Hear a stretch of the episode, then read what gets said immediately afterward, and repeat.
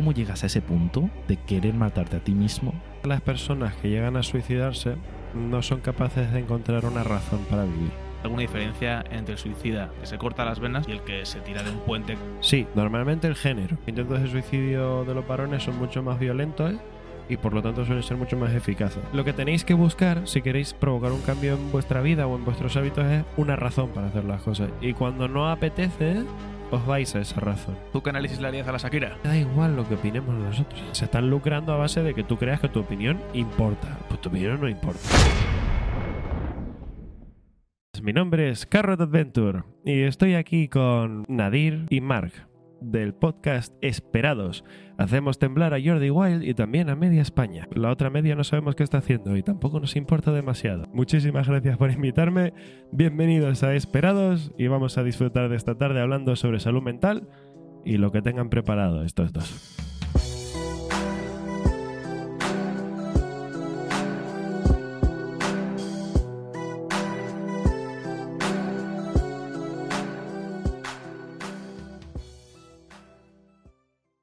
Panita, Tete, ¿cómo estás? bien, ¿y tú?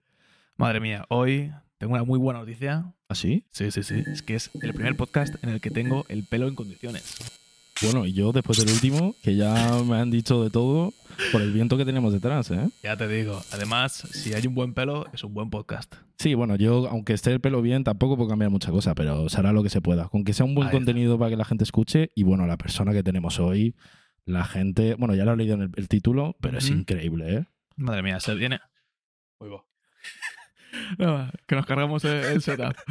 Eh, pues sí, la, la persona que viene hoy, la verdad que es tremenda. Hablaremos de muchísimas dudas sobre salud mental. Eh, intentaremos resolver todo lo que todo lo que tengáis en mente. Y esto. Y es una persona muy top, y vamos a hablar sobre todo de temas que yo creo que a la gente le va a gustar, y sobre todo hay una sorpresa a final del vídeo, o sea, que la gente se quede porque Eso es. Les va a sorprender ¿Tú mucho. dónde crees que podemos ver todo esto del podcast? Yo no sé, o sea, yo imagino que en YouTube, ¿no? Algo así. En todos los sitios posibles. YouTube. TikTok, o sea, bueno. en Spotify, fin, todo. eh, En cualquier red social. Tú buscas red social a la que te salga y está esperados. Eso es. Bueno, pues antes que nada también me gustaría agradecer a toda la gente que nos ve y que nos comenta, que estamos totalmente agradec- súper agradecidos. Increíble, o sea, de- creo que hemos sobrepasado la- ya las 400.000 visitas, ¿no? En Así total. es. Estamos Increíble. ya al camino del medio millón en total, no en todos los vídeos. Y, y eso. Y Sí nada, eh, agradecer también al cuerpo técnico del español, que de balonmano, que eso, que me ha dejado huequillo, ¿no? venir- Para que vengas. me ha dejado venir este fin de semana, que le deseamos la mejor suerte al equipo. Qué buenos las que son. y ya está, matemáticamente. También felicitarles por habernos hecho entrar a la fase de título, que nunca habíamos entrado como, como equipo. Tremendo. Pues si quieres, presentamos ya al invitado. ¿eh? Eso es. Señor Carrot Adventures, por favor, preséntese. ¿Qué tal? ¿Cómo estáis? Me presento Bueno, ¿cómo estás? yo, mi hola. Sí. Bien, muy bien. ¿Qué tal tu llegada? Porque esta no es un sitio habitual donde sueles estar, ¿no? No, pero se parece mucho a mi tierra natal, Sí. así que mm, estoy encantado, la verdad. Y la casa es estupenda. Lo que lamento es que haga frío. Sí, frío, Sí, ¿eh? porque luego, como, como hay piscina afuera, pero hace frío, pues... Bueno, pero luego, según cómo acaba el podcast, al igual acabamos la segunda parte es en la piscina, con los micros y todo. capítulo. Un alargador muy, muy largo que lleguen los micros hasta ahí y ya está. Ya te digo. Bueno, Carrot. Carlos, mayormente conocido como Carrot Adventure. Mm, Vamos a hablar hoy de muchos temas que yo creo que a la gente le va a gustar muchísimo. Porque son temas de los que se debería hablar mucho y no Son se habla muy tanto. importantes. Muy, muy importantes, como puede ser la salud mental. Pero antes vamos a hacer una pequeña introducción muy rápida. Psicología. Eres psicólogo. Cuando hablamos de psicología, todo el mundo piensa, ¿no? El típico loco o medicinas. o Cuando hablamos de psicología, ¿de qué estamos hablando? Mira, esta es una pregunta interesante. Eh, la, la psicología, para mí, y bueno, creo que de una forma relativamente objetiva la puedo definir, es el estudio de la conducta y la mente humana. O sea, es entender por qué la gente piensa como piensa y actúa como actúa, de base, ¿no? Y luego ya, pues a raíz de eso, eh, la psicología tiene muchas ramas. Nació de la filosofía, que yo creo que era un poco también, pues el estudio que había antes sobre el comportamiento, o intentar indagar en las razones que nos llevaban a hacer las cosas y tal.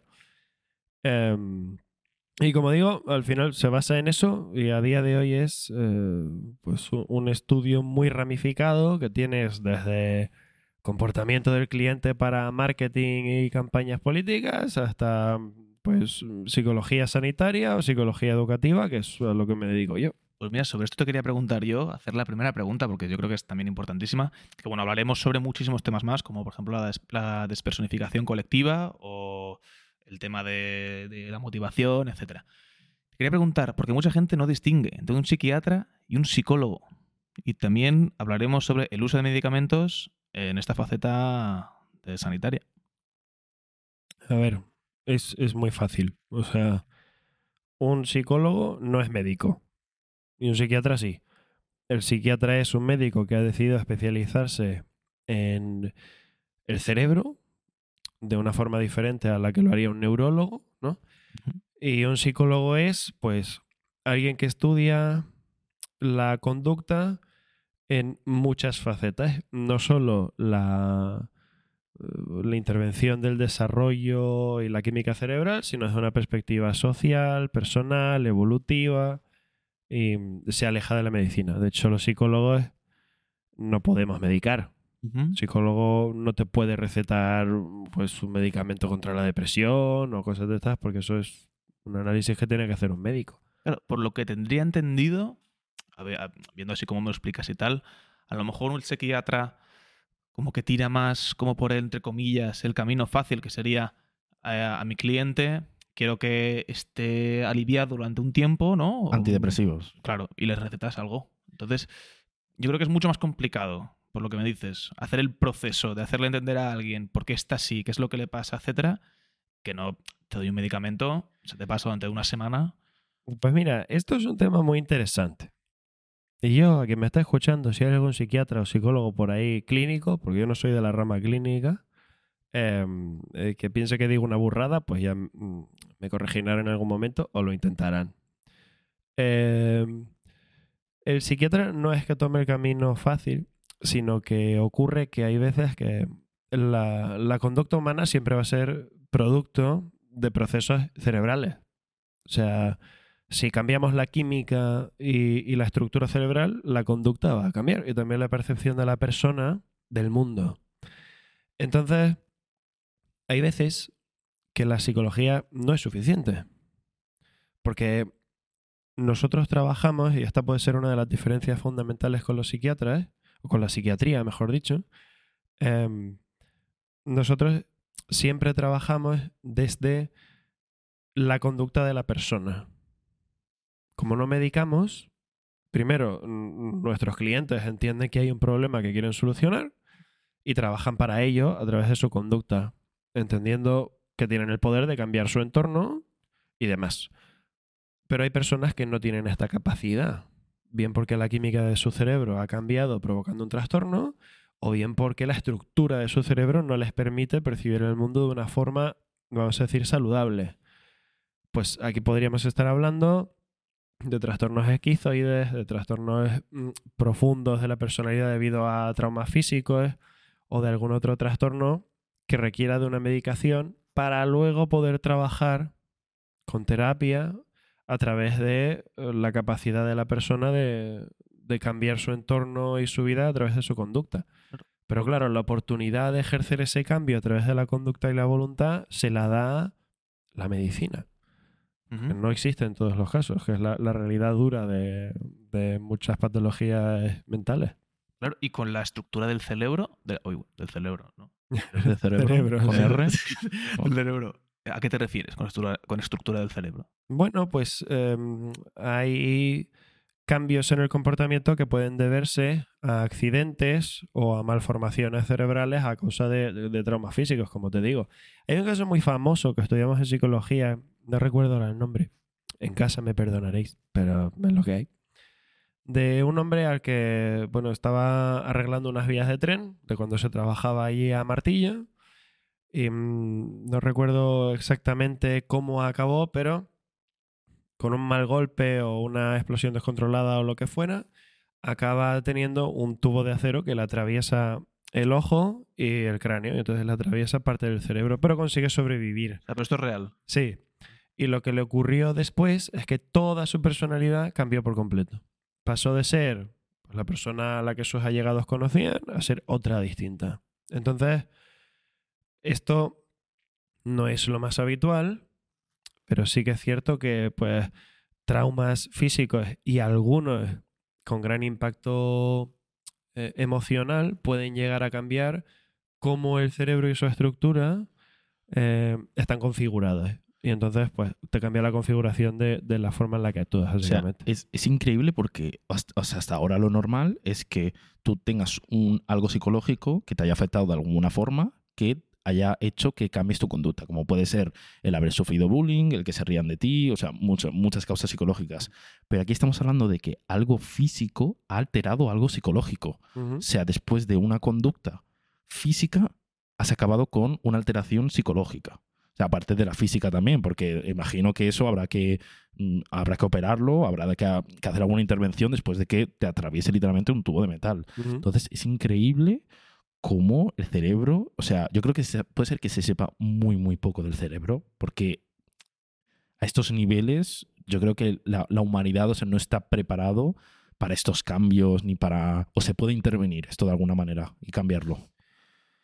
¿Cambiar el qué? O sea, Eh, ¿Cómo funciona nuestro cerebro? Prevenir que después de, es- de este efecto no haya un cambio psicológico o es seguro que sí o sí. Sí, a ver, al final eh, la psiquiatría y la psicología clínica trabajan muy de la mano.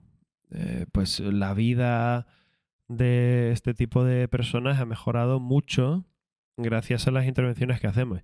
¿Que nos falta mucho por descubrir? Estoy seguro, pero como con casi todo.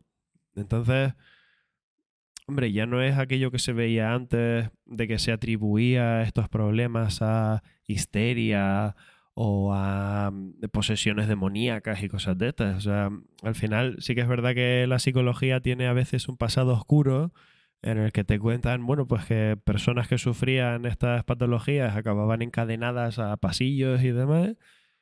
Pero a día de hoy, por suerte, estamos totalmente alejados de eso. Hemos avanzado y ya el que está, o sea, tiene algún problema no es enfermo que tiene, hay que encerrarle porque tiene un No, problema distinto, claro.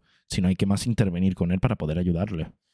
Mm. ¿Tú, por ejemplo, crees que el. Bueno, o sabes, si el cerebro va por como por partes, es decir, a lo mejor yo tengo la parte superior derecha de mi cerebro, es la que se encarga de, yo qué sé, del sistema numeral, de hacer sumas. Sí, estoy haciendo- esto, esto está ya muy estudiado. Me imagino que todavía quedarán, como te digo, cosas por resolver, pero sí, está.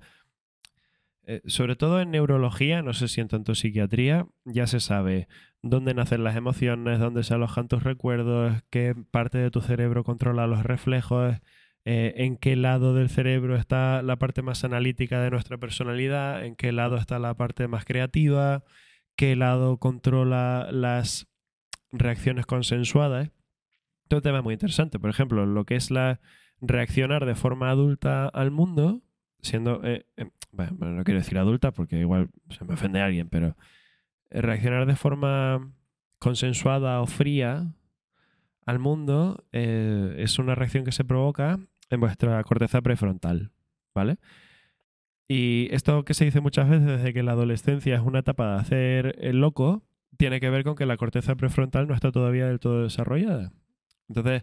Es lógico que si la parte del cerebro que se encarga de dar reacciones maduras y consensuadas a las situaciones está menos desarrollada, hay una época de la vida en la que pues esto pues, pues se hace un poquito menos. No quiero que vayáis ahora a vuestros padres a decirles, lo siento, papá, fue mi corteza prefrontal, pero pues su sentido tiene, la verdad. Sí, no, suspendía todo, no hacía nada, pero era porque la corteza, La corteza, claro. la corteza, claro. Sí, sí, o sea, Claro, pero ¿y, y- y- y cómo trabajo yo la corteza pre- prefrontal? Porque no es como al gimnasio que levanto un cool de bíceps. Pues al final es. A mí me gusta mucho entender que eh, la vida a nivel emocional y a nivel conductual cambia cuando nos hacemos conscientes de cómo funciona, que es por lo que yo empecé a explicarlo, ¿no? Porque cuando yo entiendo cómo funciona algo, le puedo dar un sentido a lo que me ocurre. Y al final esto pues elimina una incertidumbre que normalmente provoca que rellenemos toda esa información con ideas preconcebidas, con pues rumores o con bulos y, te conviertes en el dueño de lo que te pasa. Hasta cierto punto no, porque por desgracia no somos dueños de todo lo que nos ocurre. Bueno, por desgracia y por suerte. Eh, entonces, tú puedes, em, como decías, entrenar tu corteza prefrontal.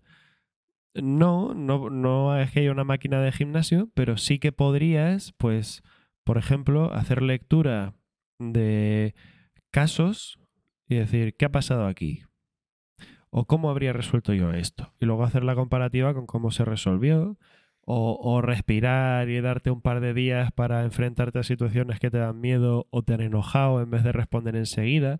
Y al final es una forma de estimular tu cerebro en aquellas áreas que tú necesitas que funcionen para poder llevar a cabo esa conducta. Y, esto que has dicho de que a veces no somos conscientes o culpables de todo lo que hacemos, es muy interesante sobre todo cuando suelen pasar ciertos eh, asesinatos o crímenes cuando son causados por personas que a lo mejor tienen algún tipo de trauma que a nivel em, de ley no está tan penado como porque está como medio justificado que la persona no es consciente de lo que realmente está haciendo. O sea, ¿tú Mm. crees que realmente una persona puede ser, puede llegar a ser cero consciente de lo que está haciendo y, por ejemplo, cometer un asesinato sin que él verdaderamente sea consciente de lo que está haciendo?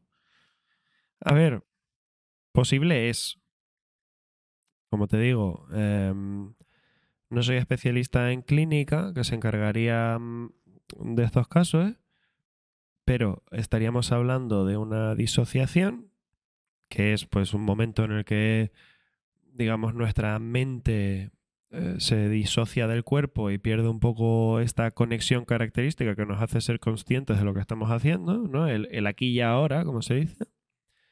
Y también hay procesos amnésicos en los que una persona, pues a lo mejor ha cometido un, acto en medio de un estado en el que no está procesando la realidad lo suficiente como para generar un recuerdo y por tanto, pues por supuesto no está, dicho mal y pronto, en sus cabales, ¿no? O no está En consciente de lo que está haciendo. Claro. De ahí a que todo lo que se alegue en juicios de que no sabía lo que hacía y demás sea cierto, hay un salto muy grande.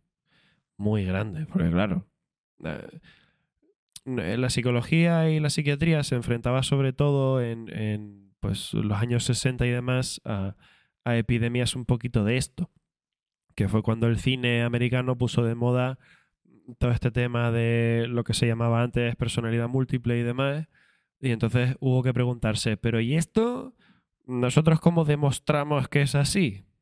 O sea, ¿cómo puedo yo asegurarme, como lo haría un médico forense con una herida, de que esto realmente está sucediendo? Eso, ese es el reto complicado, ¿sabes?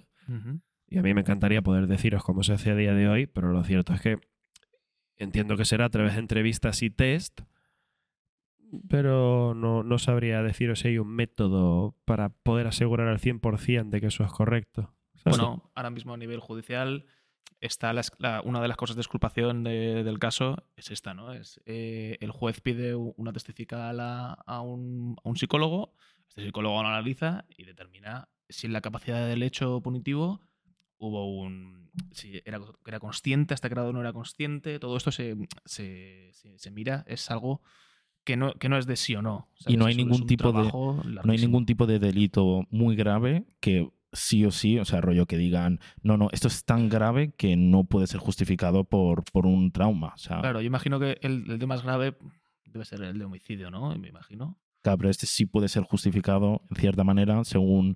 Claro, yo no sé hasta qué punto, tío. No sé, ¿eh? Porque yo siempre me lo he preguntado. ¿Cómo alguien, yo que sé, que está en un brote psicótico, que está, yo que sé, en algún momento de estos de. que no es él. Claro, hostia, yo cuando camino, cuando tal, una respuesta, ¿no? Cerebral que me hace caminar, tengo coordinación. Pero claro, pero yo también la tengo cuando mato a alguien. ¿Sabes? Entonces, ¿hasta qué punto algo como que se va de mí? ¿Sabes? Porque en realidad sigo siendo yo. ¿Te has emborrachado alguna vez? Sí. ¿Y cómo, cómo era la realidad? ¿Cómo- ¿Cómo era la realidad? Sí. Claro, yo no, claro, yo no sé si me he emborrachado alguna vez al punto de, de literalmente no entender nada. O claro, es que no me acuerdo si era por eso, ¿sabes? Es una pregunta un poco personal que le he No, hecho. no, está muy bien hecha. Está muy bien hecha. Em, No, Eh, ¿tú pues- te has emborrachado alguna vez? No, yo soy un chico que tiene el riñón muy limpio. Yo no... Mira, no. si, si bueno, pues vosotros o tenéis algún conocido o en casa em, os habéis emborrachado, conocéis a alguien que se ha emborrachado alguna vez, eh, no demasiado fuerte, sino muy probablemente la primera fase sea liberar un poco estas limitaciones sociales, ¿no? Entonces uno podría pararse a analizar ahí, decirle, oye, pero si tú eres la misma persona que hace 10 minutos, ¿cómo es que hace 10 minutos te daba vergüenza pedirle el número a ese chico o a esa chica y ahora no y estás aquí bailando encima de la barra y tal? Es química. Lo que antes en tu cerebro bloqueaba ciertos patrones de conducta, ahora ya no está.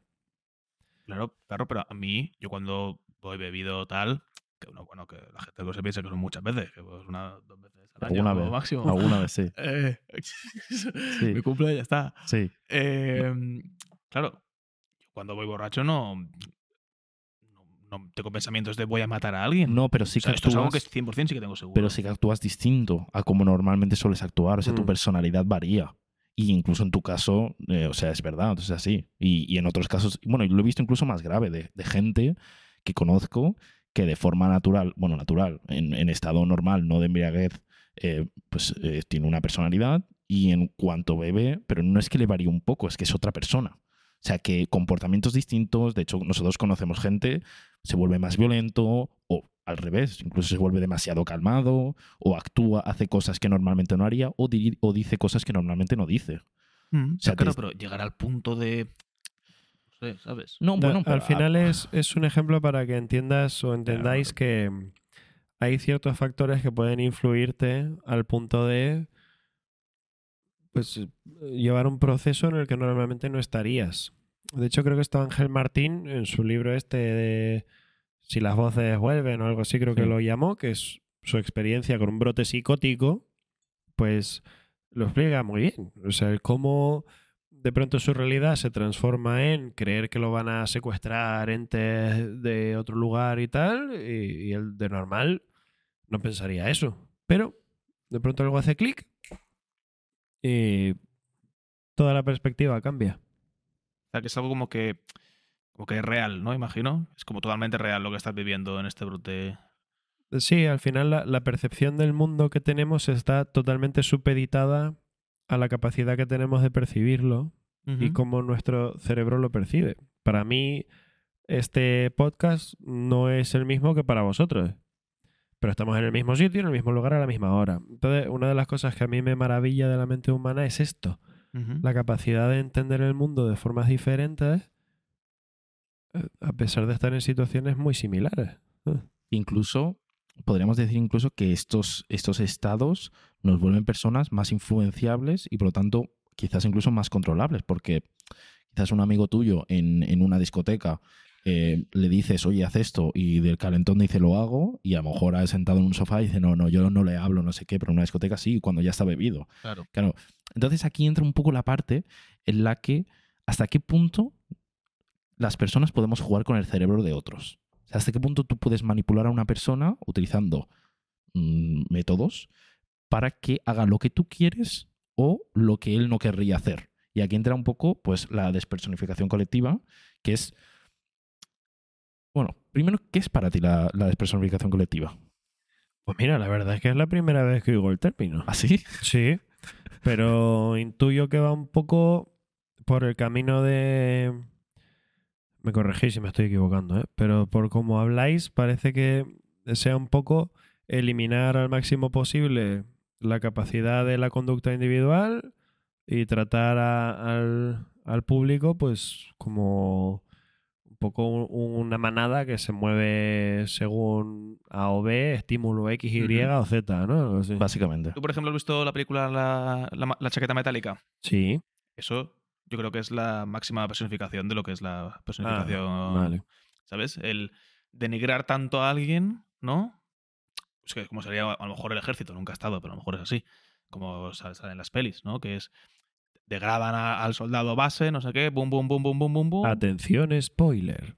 Sí. No, no, No, no. no esto, digas. esto en cualquier peli de guerra pasa lo mismo. No, cualquiera no, pero bueno. Sí, cualquiera, cualquiera. Entonces, claro, como que le ganan a la muerte, ¿no? Como- incluso los rapan igual, todos son como súper parecidos, todos, no sé qué, mismo uniforme, no sé qué, no sé cuántos. Y después llega un momento en el que, claro, que en vez le quitan el raciocinio personal, porque tiene que obedecer las órdenes del comandante, bueno, Mm. en general, lo que sea. Pero al, al pie de la letra. Todo lo que diga el comandante, y si no lo hace, al calabozo, denigrado, lo que sea. Entonces yo quería hablarte un poco de esto. ¿Hasta qué punto, por ejemplo, con la educación, ¿sabes? Con la educación obligatoria. Hasta qué punto tú de- eh, dejas, o sea, no le dejas a la gente ser como sin educación sería. ¿Sabes? Sin, sin por su propia. Sin, sin cojones. Sin su propia. Sin- sin por su propio camino Sí. sería.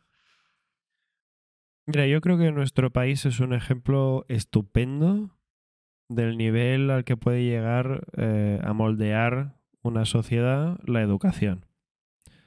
No solo la educación, sino factores muy diferentes, ¿vale? Pero la educación tiene un impacto grande. Y al final es sobre todo porque como educador tienes acceso a muchas etapas de la vida de una persona. Y hay etapas de la vida en la que a uno le dicen bueno y se acerca y le dicen malo y se aleja. Y eso va poco a poco creando una experiencia, ¿no? Em, nosotros somos un país creado a base de comunidades. Hay una multiculturalidad enorme. Entonces, entre otras cosas, además de lo que es el aprendizaje social, cómo cada comunidad eh, plantea sus proyectos educativos o sus programas, va a influir evidentemente en la percepción que tiene, pues, no solo de su entorno, sino de sí mismo, el alumno o los alumnos y alumnas y el colectivo de, de cada comunidad, ¿no? O sea, eh, pues yo qué sé, ¿por qué en el País Vasco se tiende a ser pues más frío que en otra zona? ¿O por qué en Cataluña hay un movimiento hacia la independencia que no te encuentras en otra comunidad? ¿O por qué en Canarias estamos más aplatanados? Soy canario, puedo decirlo, ¿vale? Eh, porque eh, al final la educación es un factor, ¿no? Porque a través de la educación también permean las creencias sociales. Si la educación fuese estandarizada, todo el mundo igual y demás, aún existirían esas diferencias, pero no se potenciarían a través de la educación. ¿Sabes? O sea, esto me recuerda también lo de la personificación y también lo de la película. Un poco lo que se ve, se podría decir, no es- a ver si crees que es la misma similitud, las clases. O sea, en las clases, tú, tus alumnos, eh, la educación, o al menos en este país, porque no ha variado mucho en los últimos años, está basada en premio-castigo. O sea, tú, a ti te ponen unas, unas pautas que tienes que seguir y en caso de no seguirlas, ocurren situaciones de denigración incluso, de, de no has hecho los deberes, te, te hago el ridículo delante de toda la clase, te saco de clase, te eh, enseño a todo el mundo la nota que has sacado, todo esto. Y en el caso de que sigas las normas, pues tienes tu premio. ¿Ves la misma similitud con la educación y, y crees que de verdad, o sea, qué cambio, se- cómo enfocarías un poco un, un cambio en la educación si es que crees que hay que enfocarlo de alguna manera? Mira, yo sinceramente creo que a la educación se le da mucha caña y a veces, si no casi siempre, más caña de la merecida. ¿Vale? ¿Más caña en qué sentido? De que se le Em, critica mucho. Criticarlo. se critica de forma destructiva. Yo siento que habría que criticarla de forma constructiva, porque somos muy capaces de ver las deficiencias, pero no de aportar soluciones a esas deficiencias.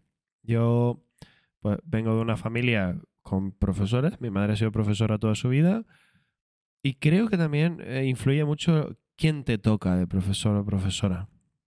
Porque he visto a profesores partirse el lomo para sacar a alumnos adelante y profesores que llevan con el mismo currículo 50 años y se limitan a entrar a las 9, salen a las 2 y a mí ni me preguntes por un alumno ni me pidas que me interese. Yo voy a hacer lo que me pagan y me voy para casa. La, la universidad, ¿no? Es una definición muy, muy grande, al menos la de aquí en Mallorca, la UIP, es un ejemplo muy grande de lo que has dicho ahora. Entonces, creo que eso, eh, evidentemente, no es criticable. Si haces el, mínimo para lo que te pagan, pues al final estás haciendo parte de para lo que te pagan, pero tampoco se puede exigir eh, por parte de estas personas que no se considere lo que hacen como algo que igual se podría mejorar.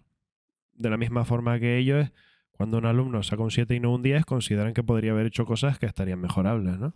Entonces, a mí lo que me falta siempre en educación es la educación emocional, que es un poco lo que yo trataba de hacer a través de, de, las redes y con la consulta y todo el rollo. Yo creo que el desconocimiento de por qué sentimos como sentimos y por qué nos pasa lo que nos pasa en nuestra vida diaria causa muchos de los problemas que tenemos, que es el no saber por qué he acabado emocionalmente donde estoy ahora o cómo resolver este conflicto con mi compañero y tal. Cada vez, por desgracia, un mal uso de las redes también impacta mucho en edades educativas porque es muy importante el desarrollo social y las redes pues son un poquito venenosas en ese sentido. Hablaremos de esto Y- sobre sí. la- las redes sociales. Y la verdad, sí. Yo creo que hasta los profesores saben que habría que cambiar algunas cosas de cara al currículo y demás, y se están quitando horas de algunas cosas para ponerlas en otras que no se deberían. Pero al final estas cosas, si no hay intención de cambio, o sea, si hay intención de cambio, pero no hay acción de cambio, no las vamos a cambiar nunca. Esa es la realidad. O sea, todos podemos saber que restar horas de, yo qué sé, de mm, eh, biología o restar horas De historia. de historia o restar horas de matemáticas o restar horas de cualquier asignatura en favor de asignaturas que tienen a lo mejor una intención política es malo. Pero si nadie se planta, pues van a seguir haciendo cambios en esa dirección y vamos a seguir sentaditos esperando y dando palmitas. Es lo que hay. Pues te la agarro porque en todos los podcasts que hemos hecho ha salido este tema y todo el mundo piensa igual, ¿eh? Y el mismo sistema educativo sigue siendo el mismo ahora que el de mis padres cuando, vamos, cuando eran pequeños. Claro, pero todos pensamos igual, pero ¿qué, Bueno. qué podemos hacer? Porque está muy bien todos pensar lo mismo, pero un pensamiento no, no crea una acción. Es que el sistema está tan bien hecho para que no puedas quejarte y si te, que- y si te quejas no pasa absolutamente nada, ¿Pero tú crees que la gente se queja lo que debería quejarse? porque la gente no sabe que se puede quejar. Pero es que es algo educativo. O sea, si, si tú, es lo que hablamos ahora. Si tú desde pequeño te dicen que tienes un sistema, que tienes algo que se te puede escuchar, que estamos en una democracia y que el conjunto de opiniones puede hacer algo, pero a ti alguna vez te han explicado esto. No, pero igual que lo que decía el de la, de la inteligencia emocional y del controlar tus emociones, o sea, mm, es lo básico, o sea, poder conocerte a ti mismo y saber lo que es importante dentro de tu vida antes que saber que, eh, sé, no Era sé. constante de Planck, ¿no? Sí, sí, por ejemplo. O sea, que, que también tiene su, su importancia, pero empezar por un básico. O sea, que una persona tenga un- unas bases, que no lo que probablemente nos ha pasado a todos, que acabamos segundo bachiller, nos plantan en la vida adulta y no sabes ni lo que significa una declaración de la renta y no sabes ni cómo hacerla. Está. ¿no? Y es a menos tener una base de decir, vale, me pasa esto, pero sé lo que siento, no tener miedo. Porque luego, claro, también es verdad que si todos supiéramos hacerlo, muchos de vosotros no tendríais vuestro trabajo. Claro, porque si todos sabemos controlar nuestras emociones, como No, pero yo, Pero- yo creo que siempre necesitarás ayuda. Yo creo. sí, pero no es lo mismo que necesites una ayuda a que literalmente necesites eh, un pilar al lado tuyo porque No, no, sabes claro. nada, porque te sientes solo, tienes miedo y puede ser el ejemplo de muchas personas. O sea, muchas personas que a lo mejor se sienten ahora identificadas, que están abrumadas, que están eh, reventadas, que están con muchos temas en la cabeza, que no saben qué hacer, no saben cómo se sienten y sobre todo no saben solucionarlo. Bueno, esto es mucha gente en realidad. Mucha, mucha, mucha Más- gente. Más de la que yo creo que nos pensamos. Y de ahí entran personas como Carrot, que intentan ayudar en este aspecto, porque claro, aparte de, de- de tu faceta, eres psicólogo y haces consultas. Sí, sí.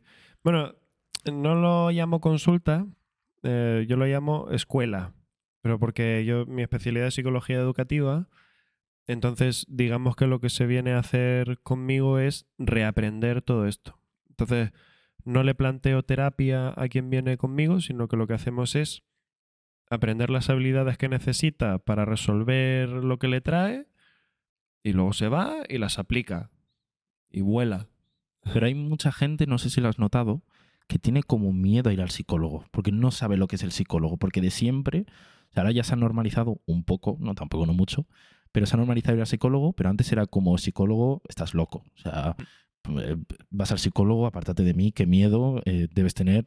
¿Cómo, ¿Cómo se ayuda a esa gente que tiene esta perspectiva, estos prejuicios? ¿Cómo se puede solucionar esto de alguna manera?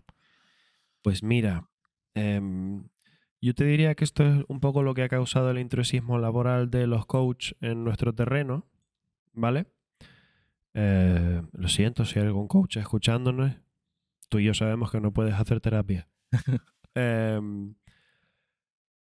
yo creo que el miedo a ir al psicólogo, más que un miedo social, porque a no ser que te estén espiando, nadie va a saber que estás yendo, es un miedo de autocrítica. Cuando uno va al psicólogo, cuando alguien viene a vernos, ha tenido que tomar una decisión fundamental antes de venir, que es la de aceptar que hay un problema que yo no puedo controlar solo. Es chungo, ¿eh? Y eso es muy complicado. Y claro, a diferencia de un médico, que es mucho más fácil ir al médico. Porque, joder, si se te rompe un brazo, está el hueso saliendo y tú dices, vale, igual debería ir al médico. Igual, ¿no? ¿Vale? Y nadie te va a decir, pero ¿cómo se te ocurre ir al médico por el brazo que se te sale de ahí? Esto, esto te lo Esto arreglo en yo casa. en el garaje un momento, Sí, hombre. un golpe. Entonces, mm, entonces, a nosotros, a los profesionales de la psicología, nos pasa que siempre que alguien viene, ha tenido que llevar este proceso interiorizado, ¿no? Y esa es la parte difícil realmente. Yo creo que ya a día de hoy no está estigmatizado ir al psicólogo o a un profesional de la psicología porque eh, nos dedicamos a tantas cosas ya que a no ser que estés yendo a un centro sanitario de internamiento psiquiátrico y tal, pues la gente va a saber que no, no, sé, no, es algo... que- Es que no, no quiero llamarlo loco, por eso parece que me cuesta encontrar las palabras, porque me parece un término eh, un poco peyorativo, pero que no, no cursas una patología cognitiva, por así decirlo, ¿sabes? Entonces, bueno, yo, yo veo un futuro brillante en todo esto, la verdad. Que yo tengo full padres, por ejemplo, de amigos, vamos, que consideran que, eh, que, vamos, que ni locos ellos van al psicólogo. Que, que es algo como que no existe, ¿sabes? Es como una medicina. ¿Cómo me vas a ayudar en algo médico, que ellos lo ven como algo médico, que no me puedes dar una pastilla y que se me cure, ¿sabes? Y que la cosa es aceptar, ¿no? Aceptar un poco que tienes un problemón. que, como yo creo Claro, que pero dices, es lo más jodido. Piensa que es, es difícil pensar que tú no eres capaz de hacer algo. O sea, todos tenemos que pensar que somos capaces de todo, que yo solo puedo con todo, que yo soy capaz de todo, que yo lo voy a arreglar, que yo no necesito ayuda. O sea, está como esta imagen de, hostia, cuando necesito ayuda de alguien externo es como que soy débil. ¿no? Y claro, no Mm. quiero parecer débil, pero no es débil. O sea, no hay nadie más fuerte que alguien que es capaz de reconocer que necesita ayuda. Mm. O sea, no hay nadie que, que tenga esa capacidad que se, que se le vea que es una persona débil. Sea, el poder pedir ayuda y saber cómo solucionar tus problemas verdaderamente te hace una persona fuerte. Oye, y hablando de esto, que se me ha venido un poco a la mente, el tema de la motivación, ¿no? O sea, el motivar a alguien para que tenga una conducta saludable, ¿sabes? Es decir, eso que, rollo, a ver, por ejemplo, mira, donde pasa mucho es eh, en, los equipos, ¿no? De deportes, eh, en donde tú tienes una competencia. Tienes una competencia con alguien que has escuchado que va a venir a suplir tu puesto, ¿no? Bueno, el trabajo mismo puede pasar. Entonces, este tipo de cosas, ¿tú cómo crees que habría que llevarlas? Porque, por ejemplo, yo tengo un colega, ahora mismo, ¿no? que escuchó el otro día que a lo mejor le venía un alguien que le iba a competir la posición. Entonces ya él se viene totalmente abajo y como que desaparece. ¿Sabes? Sin, sin aún venir y, y sin confirmarse este rumor. ¿Tú esto cómo, cómo lo ves? A mí el tema de la motivación me encanta. Porque creo que está sobrevaloradísima. O sea, la motivación no es más que un cerebro entrenado para darte una recompensa a cambio de un estímulo. Ya está. O sea, si, si yo a un perrete lo entreno para que se siente a cambio de un premio, el perro está motivado para sentarse. ¿Vale? Porque ha aprendido que a cambio de una conducta hay una recompensa. El cerebro humano es muy parecido. Por eso nos consiguen manipular tanto todas las redes sociales y los algoritmos. y- bueno, no voy a decir algoritmos muy alto. No, no. Perdón, YouTube. Em, y, y lo realmente importante es la disciplina. Vale. Disciplina. La disciplina es la capacidad para entender que detrás de algo que no quieres hacer hay un beneficio que tu cerebro va a descubrir. pues un poco, por ejemplo, pues como lo diría el gimnasio o mm, estudiar antes de un examen en vez de dos días antes, una semana antes, ¿no? Las personas que tienen disciplina son capaces de entender que si van al gimnasio o estudian con tiempo, van a poder encontrar un beneficio que ahora su cerebro no es capaz de ver porque es una recompensa a largo plazo. Entonces, cuando llevas a cabo ese proceso de disciplina y llega la recompensa, entonces tu cerebro va a decir, ah, un beneficio. Y te va a dar pues, dopamina, serotonina y un montón de drogas super guays que nos encantan, ¿no? Y tú vas a establecer una relación de placer entre el proceso que has hecho y la recompensa, porque ahora tu cerebro lo ha visto. Y ahí es cuando te motivas. Ahí es cuando pues aparecen las preguntas de, oye, ¿tú cómo estás tan motivado que llevas yendo dos años sin parar a entrenar y tal? Pues porque, hombre, tú podrías responder, no, porque es que a mí esto me encanta y tal. O podrías decir, pues mira, a mí me han dicho que esto es porque mi cerebro ha establecido una relación entre este acto y el beneficio de verme como mm, Schwarzenegger en su época dorada. ¿Sabes? Claro. Pero O sea- puede ser que para una cosa necesitas primero empezar por la motivación. O sea, necesitas motivarte a ti mismo a que verdaderamente puedes llegar a conseguirlo y en base a un proceso ya entonces consigues... Mm, no es. Sé que la diferencia es muy sutil, pero importante. O sea, no es motivarte a ti mismo, es convencerte a ti mismo. O a ti misma, ¿vale? Aquí incluidas todas. Entonces, eh, cuando tú te convences de que tienes que superar esa desgana, que también la provoca el cerebro. Cuando tú vas a entrenar o vas a hacer algo sin necesidad, tu cerebro te lanza preguntas, que son las típicas excusas. Tu cerebro te dice, ¿por qué haces esto? O sea, ¿por qué vamos a correr 10 kilómetros, Paco? No lo entiendo. ¿Te persigue un león? No. Entonces, esto ¿Para no es útil para sobrevivir. Y empiezan las excusas, ¿eh? Porque al cerebro no le gusta cambiar. Tu cerebro está estructurado de una manera, es una autopista y tú quieres ir por carretera secundaria, ¿eh? Entonces te dice, no, papi, por favor. ¿Por, qué quieres cocinar para toda la semana sano? Si están genial las pizzas del Mercadona. ¿Por qué? Pero tú eres el que es consciente de que va a haber un beneficio detrás de eso. Y si eres capaz de decirle, cállate un momento, one y hey, por favor, ya verás, tu cerebro luego verá el beneficio y dirá, ah, por esto querías hacerlo. Vale, entonces sí, entonces toma premio. ¿Sabes? Hay varios tipos de motivación. Está la motivación interior y la motivación exterior. Hay motivaciones sociales, hay motivaciones personales, hay motivaciones familiares, hay de todo. ¿no? Lo que me decías antes, a lo mejor yo de base no tengo ganas de ponerme a entrenar, pero lo que me da la chispa es, pues oye, que tengo una red social y resulta que me han llamado para hacer un calendario de verano y me quiero poner tochísimo. O un ejemplo un poco más realista, la velada del año. Mm. La velada del año es una máquina de fitness. Un montón de streamers que nunca han ido a entrenar, que Ah. nunca han estado en forma, se les dice motivación externa, te van a partir la cara. ¿Y ellos qué hacen? Entrenar.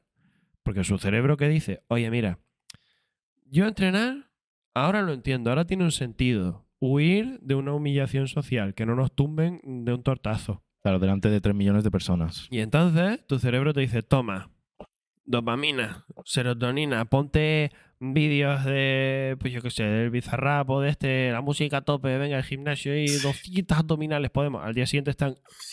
Pero eso no te lo graban. Y luego van entrenando Claro. y entrenando hasta que llega la velada.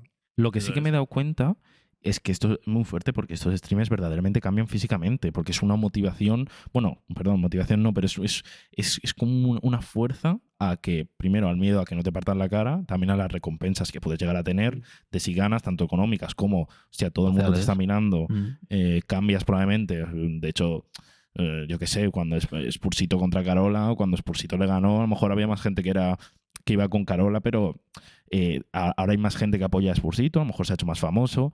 Pero es increíble porque, o sea, de, de la nada, de, de gente que, que no se movía, porque streamer es una profesión un poco más sedentaria, no todos, pero la, la gran mayoría, cambian a eso. Pero es que también está la otra parte, y es que hay muchos que luego recaen.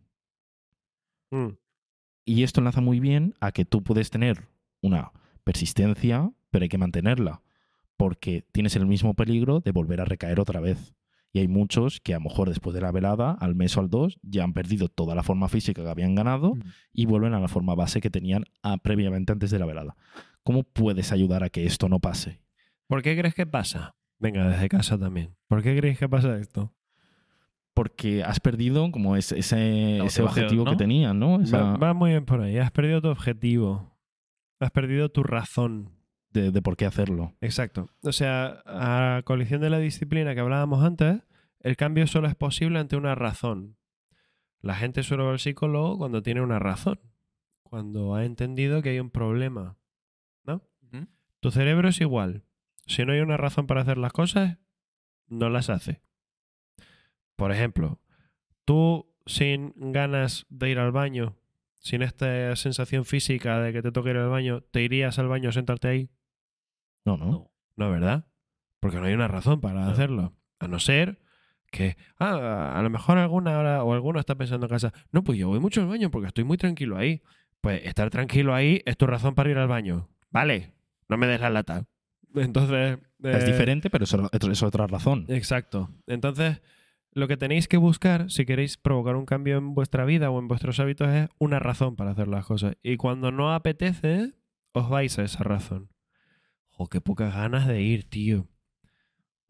Y si eres capaz de, a esas pocas ganas, responder con, pero tengo que ir porque me toca eh, contra la Ari Gameplay y la última vez que la vi, mm, como me dé a mí igual de fuerte, me revienta. Pues tu razón. Vaya con un combatazo, ¿eh? El de la y la otra. Eso. Eh, o tengo que estudiar, "Ah, pero no quiero. Y empieza a aparecer, pero si no lo hago, no me voy en verano a no sé dónde, se enfadan conmigo, mm, bajo la media, mm, no me voy a enterar de lo que tengo que hacer en el futuro. Todo eso son razones que mueven a tu cerebro. Buscar siempre razones para hacer lo que sea que queramos hacer que nos ayuden a poder tener claro nuestro objetivo. Claro, que en realidad yo creo que es lo que cuesta, buscar la razón, ¿no? Lo que Mm. cuesta es, es el proceso de buscar la razón, yo creo. Claro, y sobre realidad. todo, si a alguien le pasa que alguna vez está estancado, de que, hostia, no, no, con- no consigo avanzar, en lo que tú has dicho de poder recordar cuál es tu objetivo inicial, te ayuda mucho, porque es decir, a ver, ¿yo por qué estoy haciendo esto? O sea, ¿yo he empezado porque me aburría o verdaderamente quiero llegar a algún punto? Claro. O sea, si dejas de ir al gimnasio, intenta acordarte del chaval hace tres meses que estaba tirado en el sofá, que pesaba 120 kilos, que tenía problemas de corazón, no se podía mover, no se podía vestir, y entonces en ese momento quizás volverás a tener ganas de otra vez volver al gimnasio. Y esto que hablamos del gimnasio enlaza muy bien con lo que te quiero preguntar y es que alimentación. La alimentación está, está más cerca de la psicología de lo que pensamos. O sea, la alimentación y el cerebro, o sea, es, es- un mundo eh, muy, muy abierto. ¿Hasta qué punto? O sea, aquí entra un poco la ansiedad, alimentación, estos problemas que tenemos, yo creo que mucha, mucha, mucha gente. Em, ¿Cómo podemos hacer una persona que tiene estos ataques de ansiedad? ¿Cómo puede hacer para poder decir, vale, a ver, piensa un poco, no te dejes llevar, actúa bien y, y no dejarse llevar sobre todo? ¿Te refieres a comer por ansiedad? Sí. Pues mira, esto es interesantísimo. Bueno, a mí es que todo lo de la mente humana me parece interesantísimo. bueno. lo es. Em, la a ver, nuestro cerebro, ¿vale?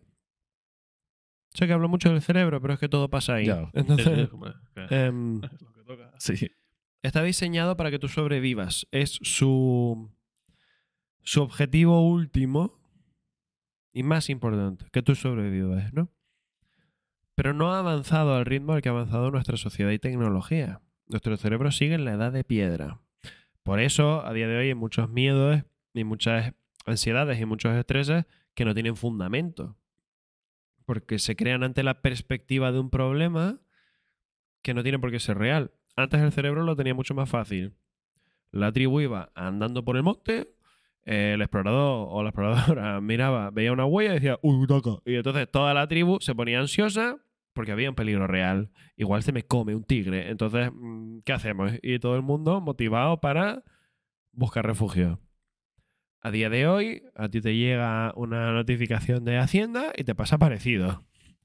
¿Vale? Pero el peligro a lo mejor no es tan real. Solo tienes que hacer, pues, un formulario O si piensas que te están funando en redes, pues el peligro tampoco es tan real. Con apagar el móvil, más o menos, a no ser que tengas un negocio online y tal, esto tiene muchas cosas, pero más o menos creo que se me entiende. Sí. ¿no? Sí, sí.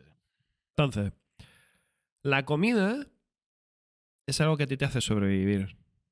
Pero tu cerebro, que sigue la edad de piedra, no es capaz de saber que existe el Lidl y eh, Mercadona y un montón más eh, a las que tú puedes ir sin ningún tipo de problema, ni necesidad de cazar, ni ponerte en peligro ni nada, a coger mm, al pollo, el no sé qué, lo precocinado y tal.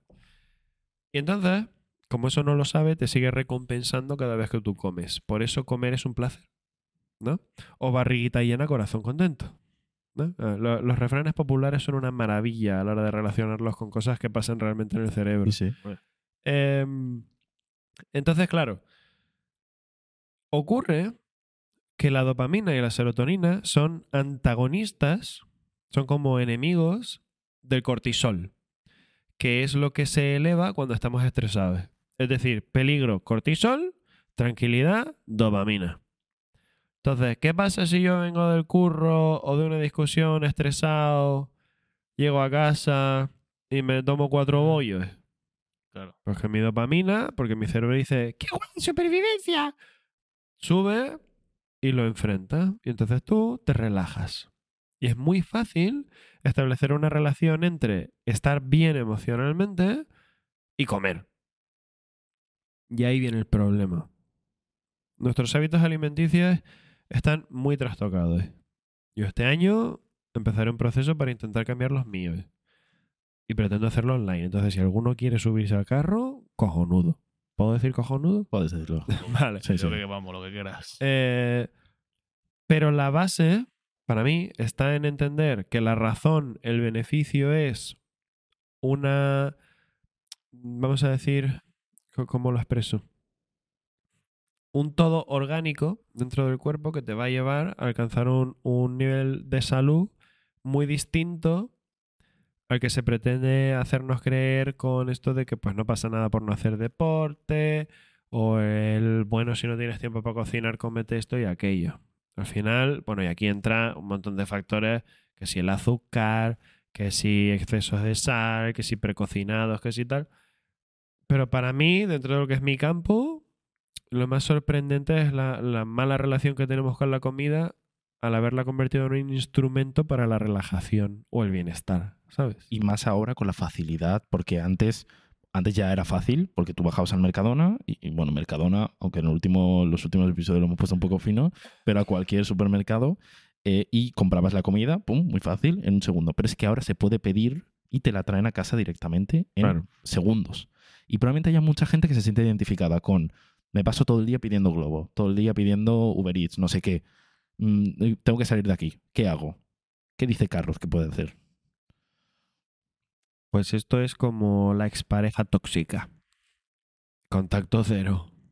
O sea, eh, si tu mente ha establecido una relación entre estoy nervioso, necesito comer, y además Globo me lo pone fácil y tengo por suerte una calidad económica de vida como para permitirme un burrito o lo que sea todos los días, pues aquí hay que tirar de disciplina. Hay que tirar de decir, ¿cuál es mi razón? Estar sana, ¿vale? Pero ¿cómo importante es para ti estar sano? El tema de la razón es muy profundo. Yo lo trabajo muchísimo en la escuela emocional. Porque la razón tendemos a creer que son cosas del tipo, em, bueno, sí, yo me he apuntado aquí o quiero dejar de, pedir por allá porque quiero estar más sano. Y eso hay que excavar. ¿Por qué quieres estar más sano? Pues quiero estar más sano porque me encuentro mal. ¿Y qué provoca que te encuentres mal? Pues que esté enfadado. ¿Y qué provoca que estés enfadado? Pues roces con mi pareja y en el trabajo. Eso ya suena más interesante. ¿Qué tal con la pareja? Bueno, regulín, ¿por esto? Sí. Y vas cavando.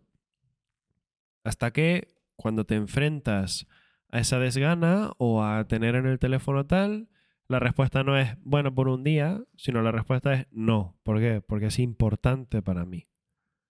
Y ahí vas a poder trabajar la disciplina. Y cuando lo consigas, tu cerebro te va a decir, muy bien, chaval, premio. Claro. ¿Vale? Antes no. Así funciona, lo siento. Claro, ¿Por porque esto también viene bien para enlazarlo con las redes sociales.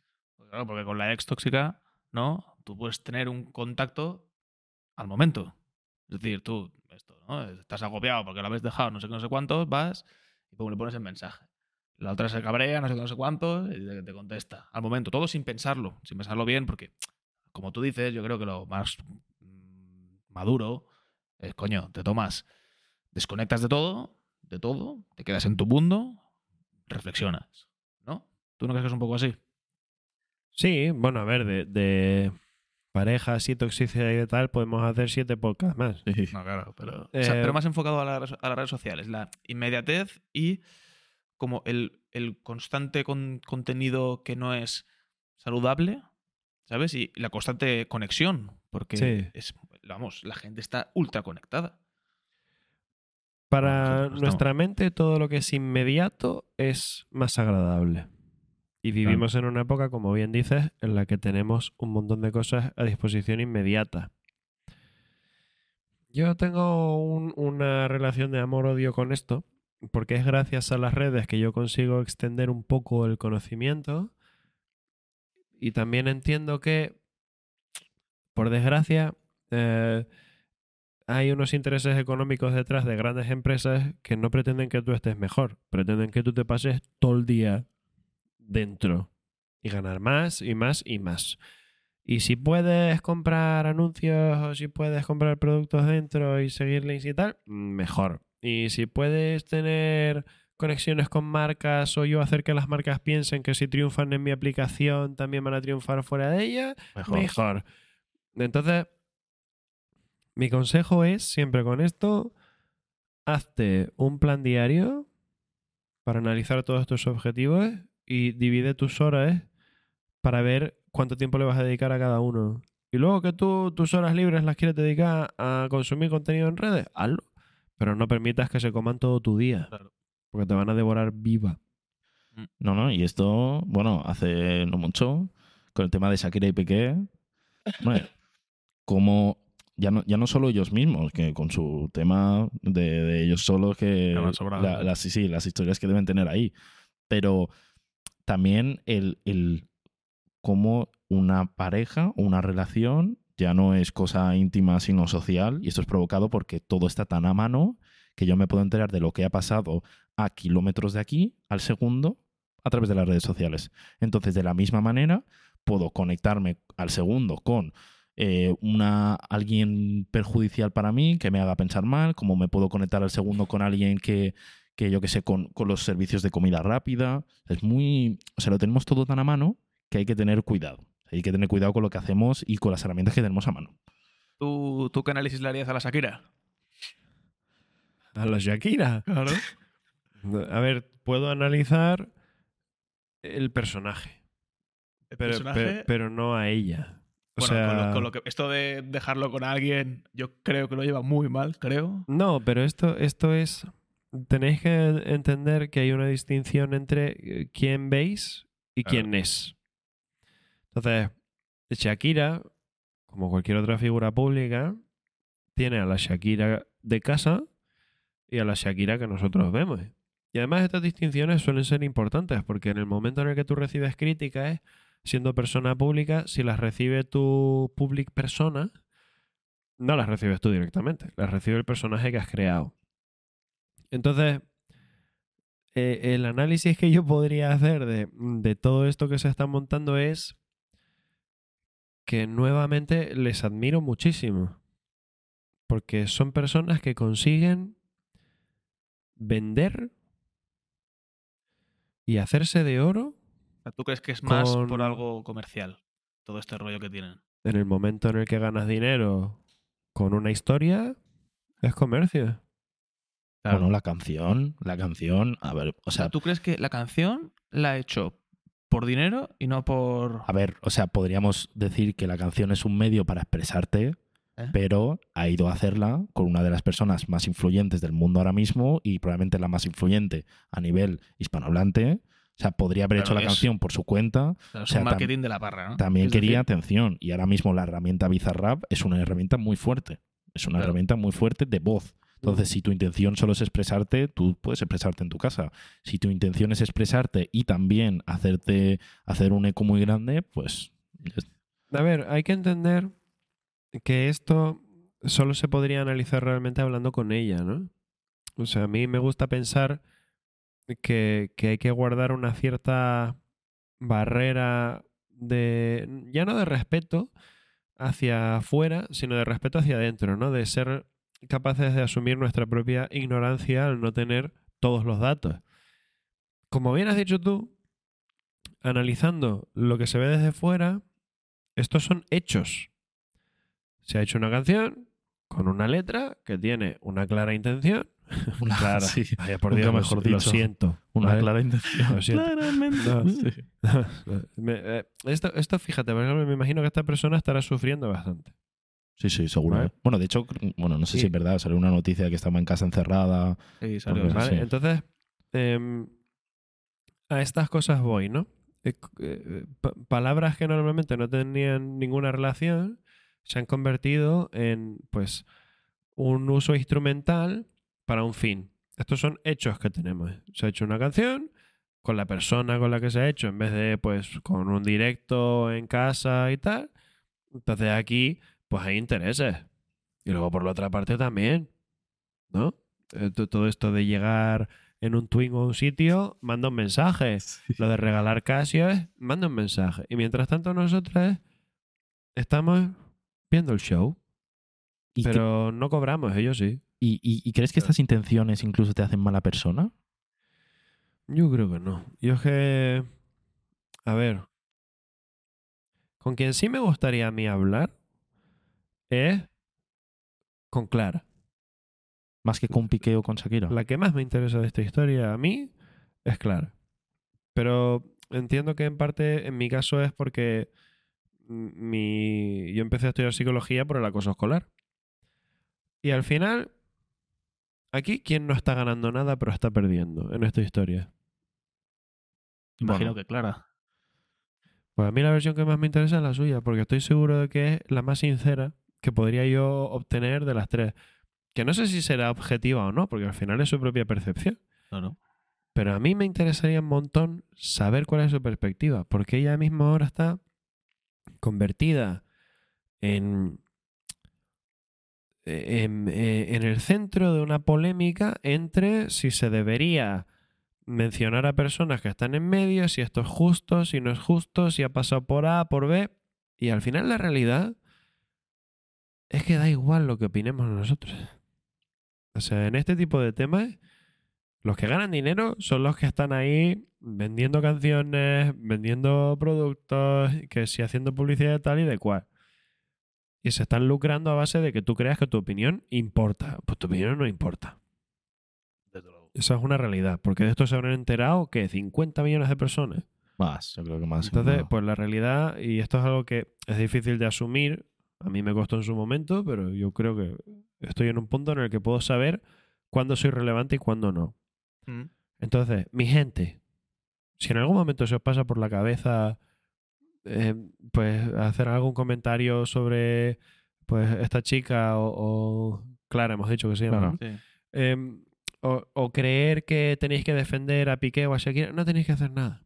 Muy probablemente dentro de dos semanas nos habremos olvidado de esto, porque así funcionamos hoy en día. Así es. Entonces, no os toméis la molestia y si podéis ser amables con una persona que no está ganando nada y al parecer está teniendo que encerrarse en casa por la presión social, pues chico, una palabra amable también te sale gratis y va a hacer mejor efecto que, defender a Piquesito o a la Shakirota. Claro, es que además la gente, o sea, ya se pone en un bando. O sea, dice, no, es que el que tiene razón es Shakira, no, es que el que tiene razón es Piqué. Y probablemente ninguno de los dos tiene razón, porque la gente no, es que qué mal Shakira porque ha hecho una canción, ya bueno, y qué mal Piqué porque supuestan, presuntamente, porque aquí la gente da datos sin pruebas, presuntamente le puso los cuernos, ya, pero es que Mm. también Shakira ha hecho público cuando sí que no lo ha hecho. O Claro. sea, al final todos, de hasta qué punto, y esto enlaza muy bien con lo que te quiero preguntar, supuestamente tú al subir esta canción tienes intenciones buenas, ¿no? Quieres dar a la gente conocer de que, oye, mira, esto es lo que me ha pasado. Pero a lo mejor detrás tiene un trasfondo malo. O sea, ¿hasta qué punto existen las personas 100% buenas? O sea, que, que seas 100% sincero, que de verdad no quieras nada detrás. no tengas una intención detrás de aprovecharte de algo. Mira, esto a mí me plantea una pregunta más interesante, que siempre que entramos en este debate me gusta hacerla porque creo que es muy reveladora, ¿no? ¿Qué, qué es el mal? ¿Qué es ser malo? ¿Qué es el mal? Al mal. Pero como mal, yo imagino que todo lo que sea hacer daño a otra persona, yo, yo se me- es lo primero, que, lo primero que se me viene a la cabeza, el mal. Eso es el mal. Pero ¿y si le hicieras daño a otra persona defendiendo a alguien a que esa está agrediendo? Claro, eso es una causa de justificación, claro. Entonces, el mal no es agredir a otra persona. Bueno, el mal se suele como medio definir con lo que no, lo que no está bien. ¿Y qué es el bien? Ahí está, ya, ya eh, está el foso. Claro. Entonces, No, porque, para ejemplo, pero para un nazi estaba bien matar a un judío, ¿no?